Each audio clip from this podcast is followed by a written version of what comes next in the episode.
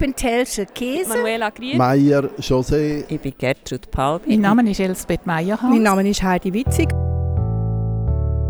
Generadio, ein Podcast von und. Wie unabhängig oder wie abhängig bist du?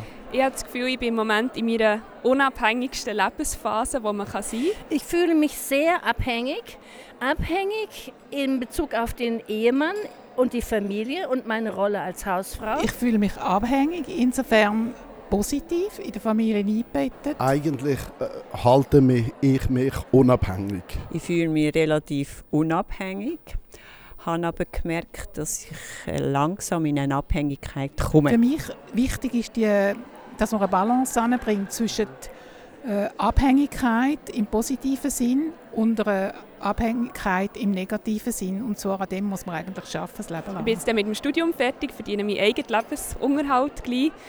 Ich ähm, habe kein Kind, ich muss für niemanden sorgen und meine Eltern sind noch fit. Von dem her glaube ich, bin sehr unabhängig. Abhängig auch in Bezug auf die Enkelkinder und die eigenen Kinder, denn ich liebe sie und habe sie gerne und möchte auf allen Ebenen auch wirklich funktionieren, wie das meine ursprüngliche Rolle war. Und zwar habe ich keine Erwartung, dass jetzt meine äh, Kinder äh, da einspringen oder auch ich erwarte vom, vom Staat gewisse äh, Sachen und dort bin ich auch abhängig. Ich muss ja versorgt werden im Alter. Ja. Welche Erwartungen hast du das Gefühl, werden an dich hergetragen? Da habe ich das Beispiel gebracht, ja, die Erwartung, wenn ich am Abend einfach muss, die Nacht auf dem Tisch haben.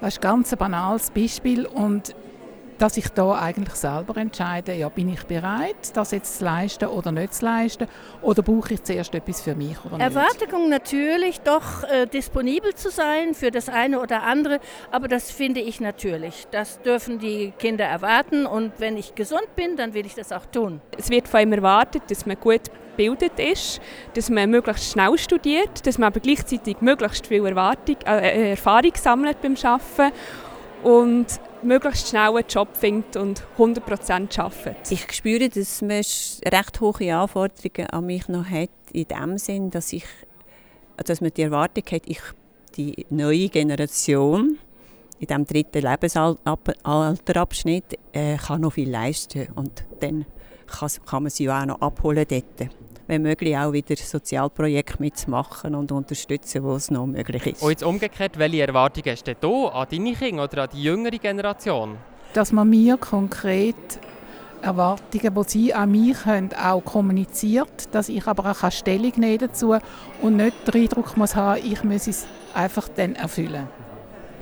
Zum Beispiel, wenn ich alt werde, dass sie mich mal besuchen Und natürlich vom Staat erwarte ich, dass ich irgendwo einen Platz habe in einem Altersheim, wo es mir wohl ist. Ich habe Erwartungen, dass meine Kinder ein wenig sich einfühlen in meine alte Generation, was die gemacht hat, was sie für Probleme hatte, wie das wohl gewesen sein könnte. Und vielleicht hier und da mal mich fragen, Großmami, wie war denn das mit deinen drei Kindern und in deiner Zeit am Anfang? Anfang, als du nach Zürich kamst, 1966? Ich erwarte vom Staat, dass er die Vereinbarkeit zwischen den verschiedenen Bereichen, die man hat, besser kann lösen kann. Dass man nicht nur fürs Arbeiten lebt, sondern dass er auch sieht, wie viel Sorgearbeit geleistet wird und dass das anerkannt wird und das gefördert wird. Was erwartest du jetzt als Junge von den Alten?